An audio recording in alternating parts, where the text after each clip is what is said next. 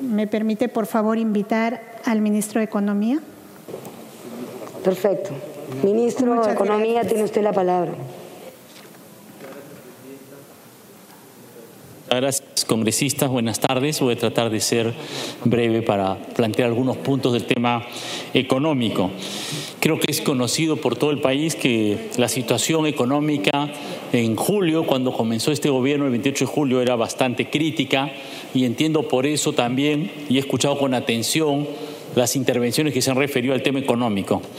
Como economistas, sin embargo, tenemos una debilidad por, los números, por las estadísticas, por tratar de entender la realidad y lo sucedido a partir de los, datos que tenemos eh, adelante nuestro, que construimos en el país.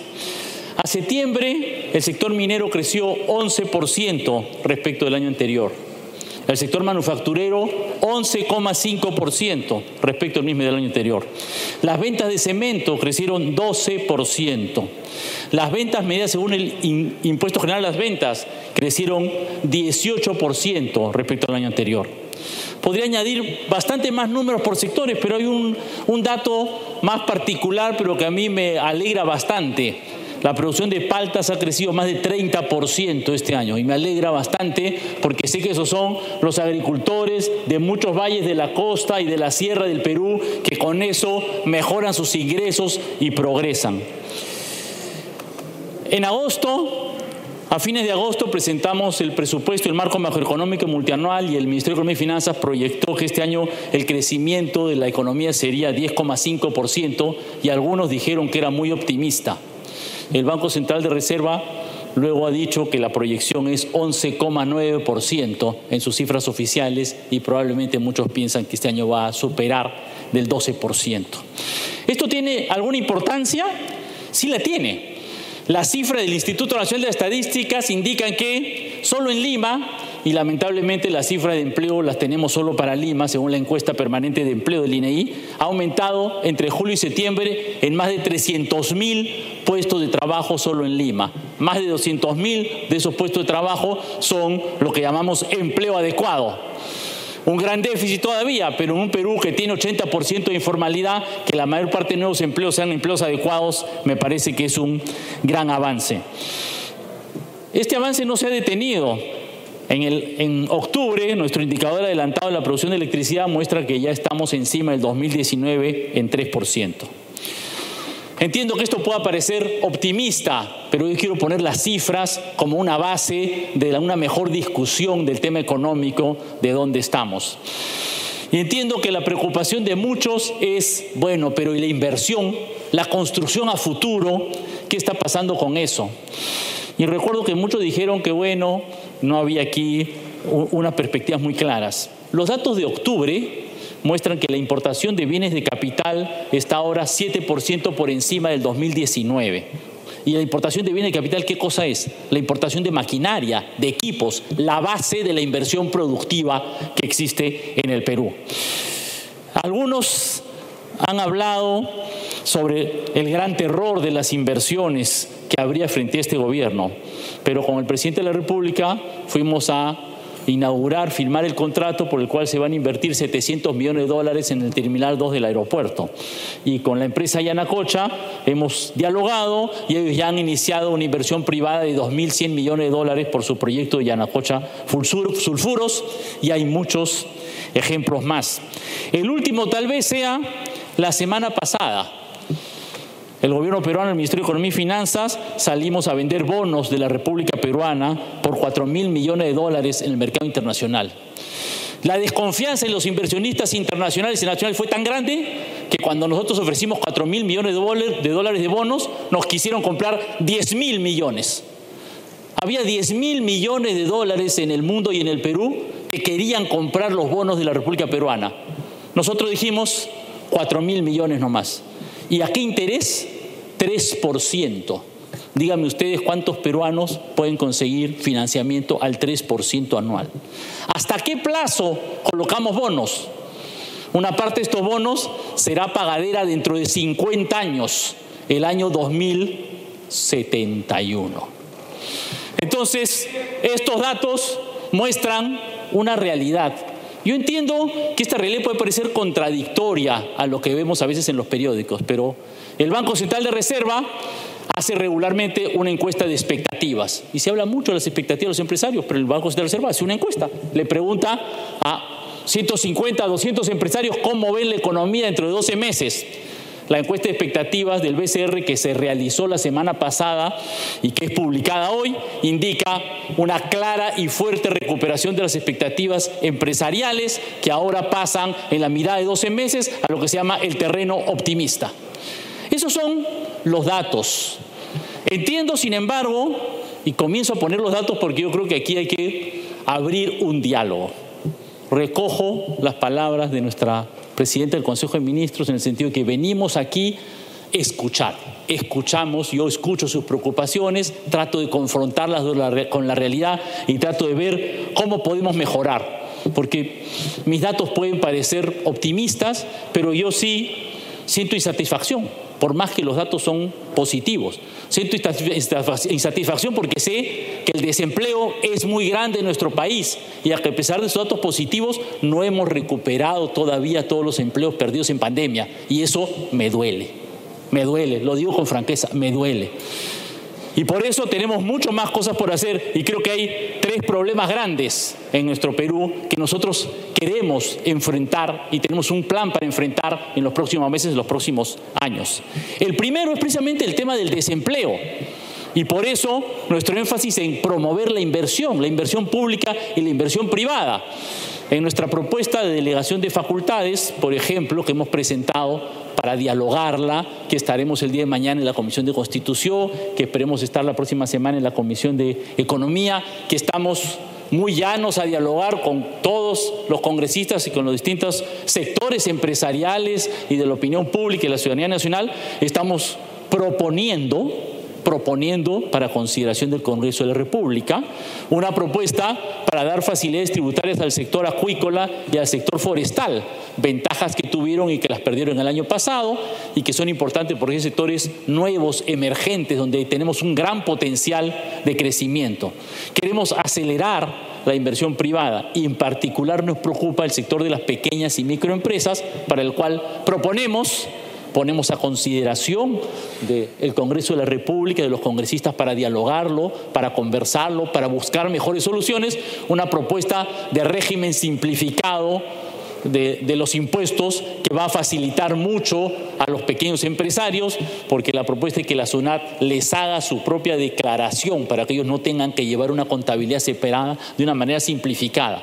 Propuesta que además al permitir que todas las inversiones en maquinaria y equipos que hagan las pequeñas empresas sean cargadas a costos desde el primer año, implica un esquema de prestación hiperacelerada para las pequeñas empresas que empuja mucho la inversión.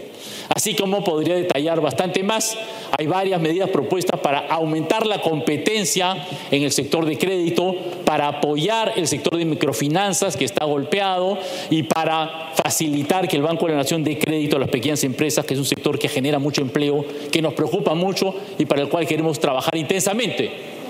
Reitero, tenemos estas propuestas, las, las traemos en esta propuesta de proyecto de ley para dialogar para dialogar con la representación nacional cómo mejorarlas, cómo empujarlas.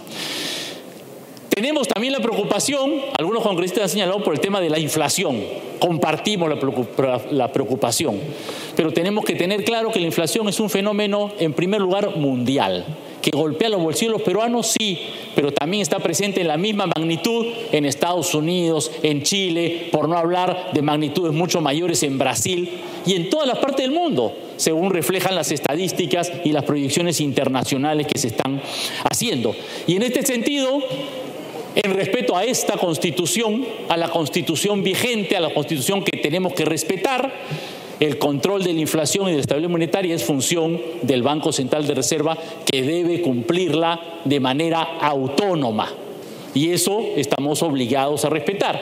Y para eso es sumamente importante que tengamos un Banco Central de Reserva autónoma en buenas manos y para eso en un acto que me parece que muestra un buen espíritu de colaboración finalmente entre el Poder Ejecutivo y el Congreso, tenemos a Julio Velarde, hoy ratificado como presidente del Congreso, perdón, como presidente del Banco Central de Reserva, perdón, y que del parte del Poder Ejecutivo hemos nombrado tres directores que son personas de alta calidad profesional, intachable honorabilidad. Creo que ahí tenemos que aceptar y respaldar esta institución autónoma que en esa función ha sabido cumplir en años anteriores adecuadamente.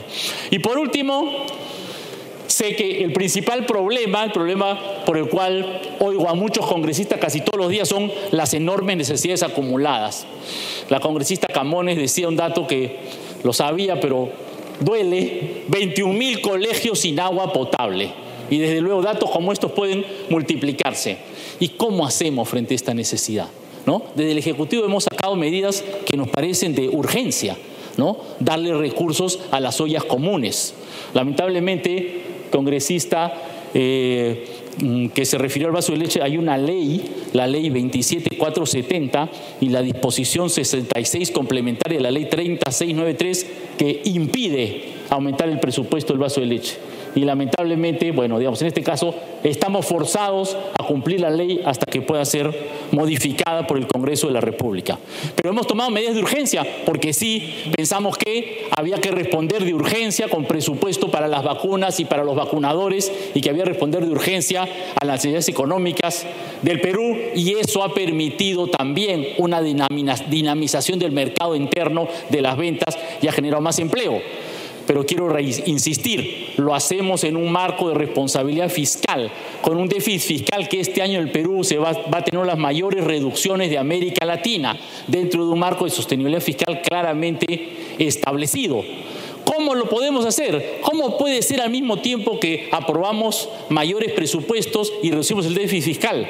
Porque los ingresos fiscales este año están siendo, van a ser 18 mil millones de soles más de lo proyectado en el presupuesto originalmente aprobado. 18 mil millones de soles más.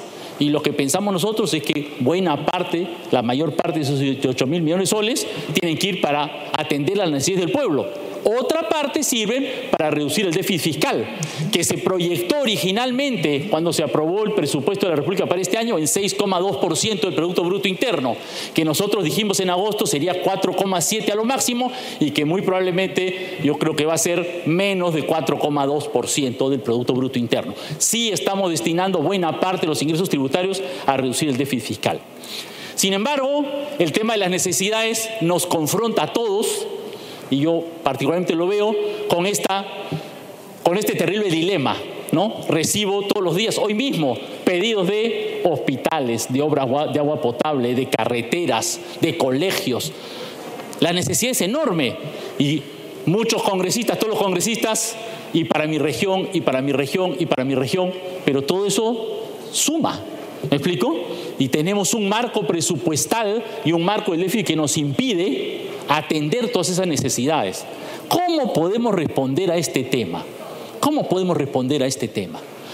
Y de ahí la urgencia, nuestro planteamiento de dialogar en tema de la necesidad de mejorar la presión tributaria, los ingresos del Estado.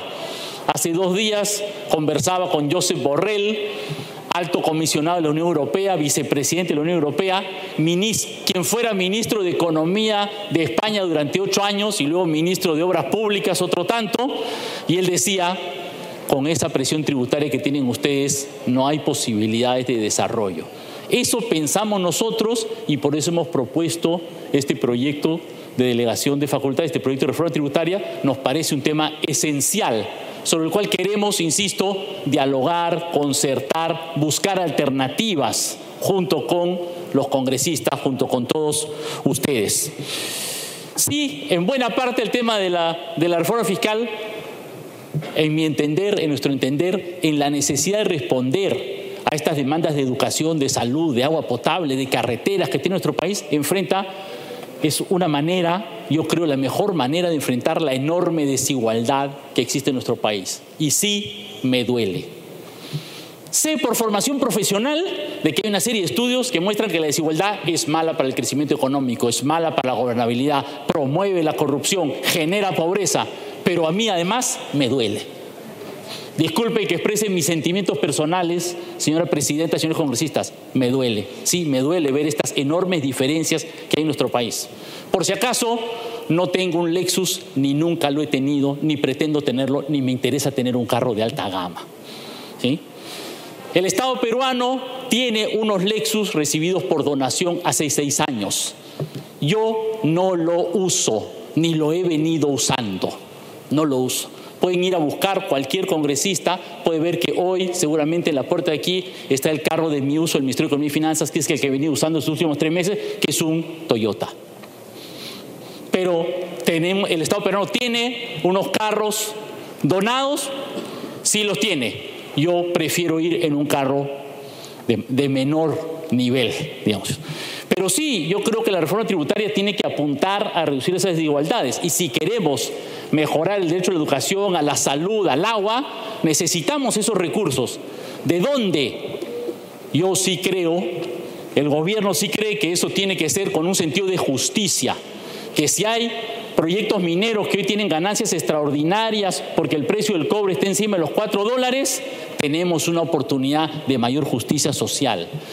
Que sí, en términos tributarios, no me parece justo que un trabajador, alguien que gana con su trabajo y paga 15, 20% por impuesto a la renta, pero alguien que gana en la bolsa de valores paga 5% de impuesto a la renta. ¿Es eso correcto? Y es correcto que el que gana alquila un pequeño cuartito por 500 soles, paga el mismo 5% que el que gana, no sé, 50 mil soles alquilando varios departamentos de alta gama. proponemos ponemos a consideración de ustedes, abrimos el diálogo con ustedes de que el pago de los alquileres no sea como ahora una tasa única, sino que sea proporcional, con una parte no imponible, como sucede con las rentas del trabajo, es decir, un mínimo debajo del cual no se paga. Hay bastantes más cosas que discutir sobre la reforma tributaria que, insisto, estamos proponiendo al diálogo, es nuestra propuesta de gobierno, pero quiero añadir que en esta propuesta que hemos presentado hemos señalado que como propuesta el Ministerio de Economía y Finanzas dará cuentas al año de los recursos recaudados, de en qué se han invertido y de los logros y las metas realizadas. No solamente de cuánto dinero entró, cuánto dinero salió, sino qué se logró con esos recursos. Y que al mismo tiempo pensamos que es necesario, y eso está incluido en nuestra propuesta, facilitar la inversión pública, porque es verdad que hay muchas obras paralizadas. He conversado con el Contralor General de la República que tiene propuestas al respecto. Nos parece muy bien, se han aplicado anteriormente. Hay que tratar de resolver el problema de las obras paralizadas. Y por eso planteamos también una nueva ley de adquisiciones y compras públicas, que ya está desfasada y ha mostrado sus falencias. Y tenemos que resolver el problema de todos los permisos, expropiaciones y pasos que hacen que carreteras que tienen 10, 15 años de licitadas no pueden terminarse porque hay terrenos que todavía no se pueden resolver. Y creemos también que mecanismos que acercan al sector privado como el sector de obras por impuestos pueden ser mecanismos útiles y que queremos que se faciliten porque mejoran la posibilidad de hacer obras en favor de la población. Todos estos son elementos esenciales que nosotros queremos proponer, que hemos venido a proponer, hemos presentado al Congreso de la República para dialogarlo y estaremos en las próximas semanas, el día de mañana mismo, sustentando estos temas, porque efectivamente el Ejecutivo tiene algunas capacidades para hacer cosas, pero es el Poder Legislativo donde recae la facultad esencial del ordenamiento de las leyes y de cómo hacer muchas cosas que son indispensables de reformar en el Perú. E insistimos, son propuestas que hemos traído para poder dialogar y concertar con la representación nacional. Muchas gracias.